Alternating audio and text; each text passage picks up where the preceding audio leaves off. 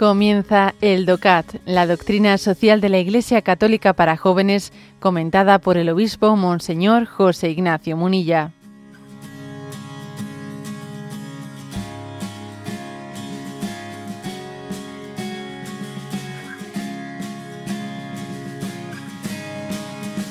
Punto 149, que dice así.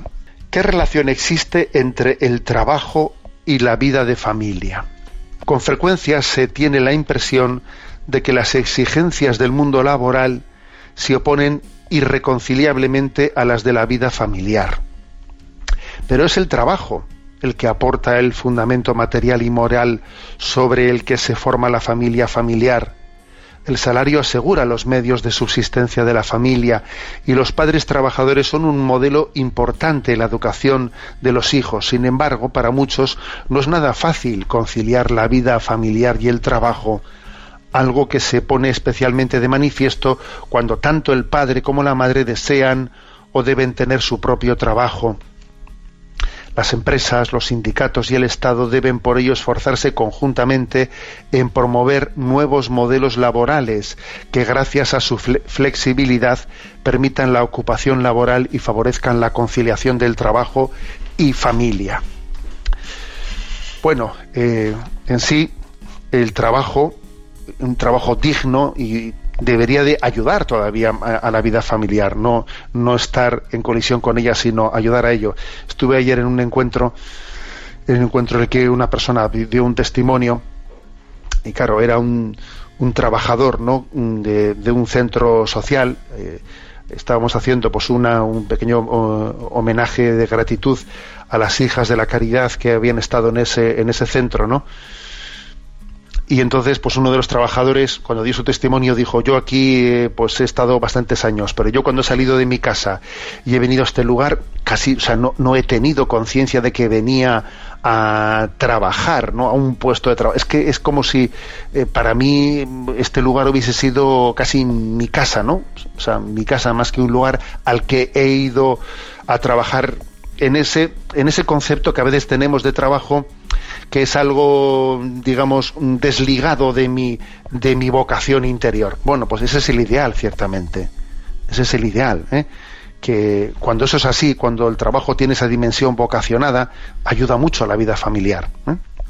Ahora, ¿qué ocurre? A ver, este punto lo que viene a decir es que el problema está el problema está en que en la práctica, claro que puede haber muchas dificultades muchas dificultades sobre prácticas a nivel práctico de cómo conciliar la vida familiar y la vida laboral. Y eso es una de las cosas que más hace sufrir a muchas personas no por ejemplo pues en determinadas edades de los niños cómo hacerse presente en casa cuando los niños llegan. O sea cuando les digo o sea es que eso es un auténtico drama ¿eh? es un auténtico drama.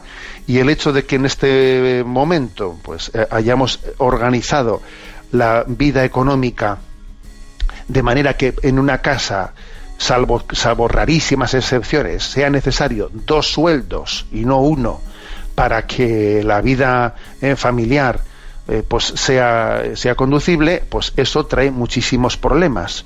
Porque el ideal sería que la vida económica tenga, ¿no? O sea, pues uno si uno tenga la posibilidad de poder tener mm, acceso al trabajo tanto el padre como la madre, pero que tenga una posibilidad de hacerlo, no obligación de hacerlo. Aquí el problema está en que lo que, eh, lo que era una posibilidad deseable, deseable, se ha convertido en una obligación inexorable, porque si no es imposible, ¿no? Pues pagar, pagar el piso, pagar lo otro y pagar lo de más allá. Eso, eso es un drama lo que comienza siendo pues, visto como un derecho que dignifica, que dignifica, acaba siendo una esclavitud que te ata las manos y que te imposibilita ser tú el que gestiones como quieres que sea tu familia.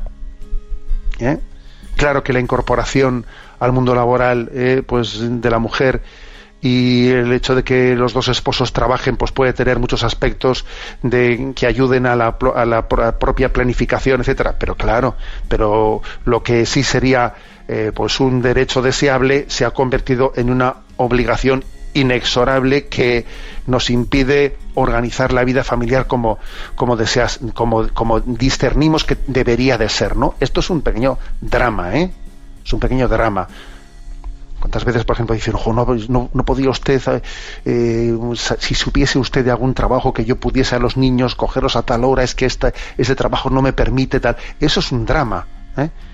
Entonces, aquí se habla de del esfuerzo que, hay que realizar entre todos, no incluyendo empresas, sindicatos eh, y el Estado, para buscar modelos de, de, conciliables entre trabajo y familia esos modelos de conciliables son muy importantes. En eso nos jugamos mucho, nos jugamos mucho.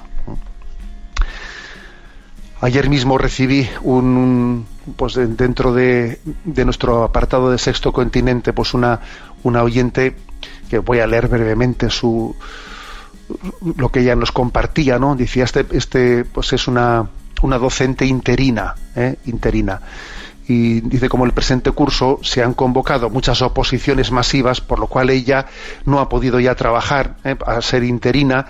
Eh, por lo menos dentro de la propia provincia en la que ella vive. Entonces dicen, si tienes que salir a no sé qué distancia, pero bueno, pero ¿cómo sale a, tal distancia? Si es madre de familia, si tiene tres niños, ¿cómo se va a ir a tal distancia, no? Y hay una falta de comprensión total hacia, hacia, hacia esas circunstancias, ¿no? Y claro, Mm, y se, y, se, siente en ella en una, en una gran indefensión. Luego, luego creo que uno de los temas claves, ¿eh? temas de los claves es este, esta, esta necesidad de la conciliación entre los modelos laborales y la vida familiar.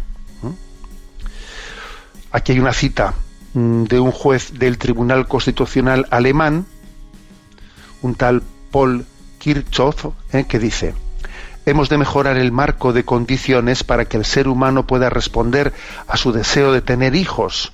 Se trata de organizar mejor la conciliación del trabajo y la familia, es decir, de respaldar más la educación y las garantías de reincorporación al puesto de trabajo.